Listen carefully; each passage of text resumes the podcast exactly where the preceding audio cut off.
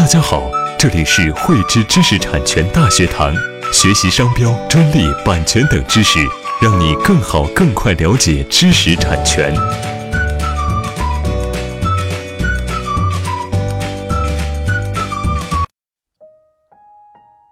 汇知识力量，添智慧财富。大家好，今天与大家来分享专利侵权纠纷中的损失赔偿金额如何计算。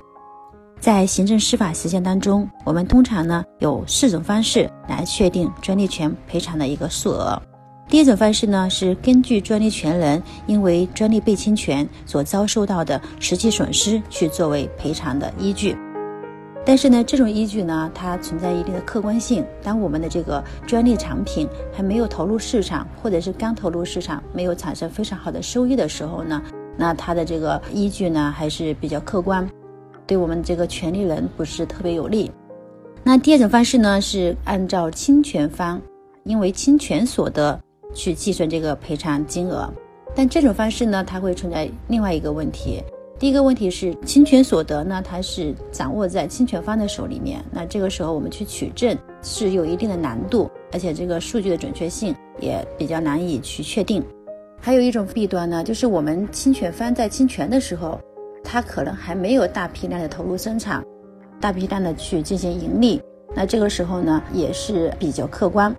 那第三种方式呢，就是当我们的专利侵权方的盈利所得我们无法去掌握，同时呢也无法去证明专利权人本身的一个损失的情况下面，可以参照我们专利去许可给其他第三方去进行许可费的倍数去进行一个计算。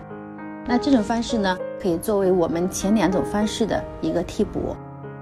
第四种方式呢，在最高人民法院的司法解释里，对专利侵权有一个最低赔偿额的规定。也就是说，如果说我们不能提供专利权人因侵权而遭受的实际损失，同时呢，也无法提供侵权方因侵权的盈利所得，同时呢，也没有可以参照的关于专利许可费的一个依据。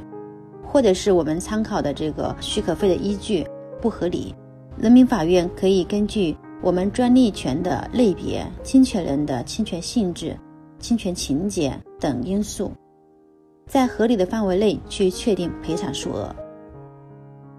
喜欢慧知课程内容的朋友，欢迎转发分享或在节目下方留言，还可以与我们老师进行互动哦。我们将每周定期更新课程。更多知识，请关注“慧知知识产权”微信公众号。我们下期再见。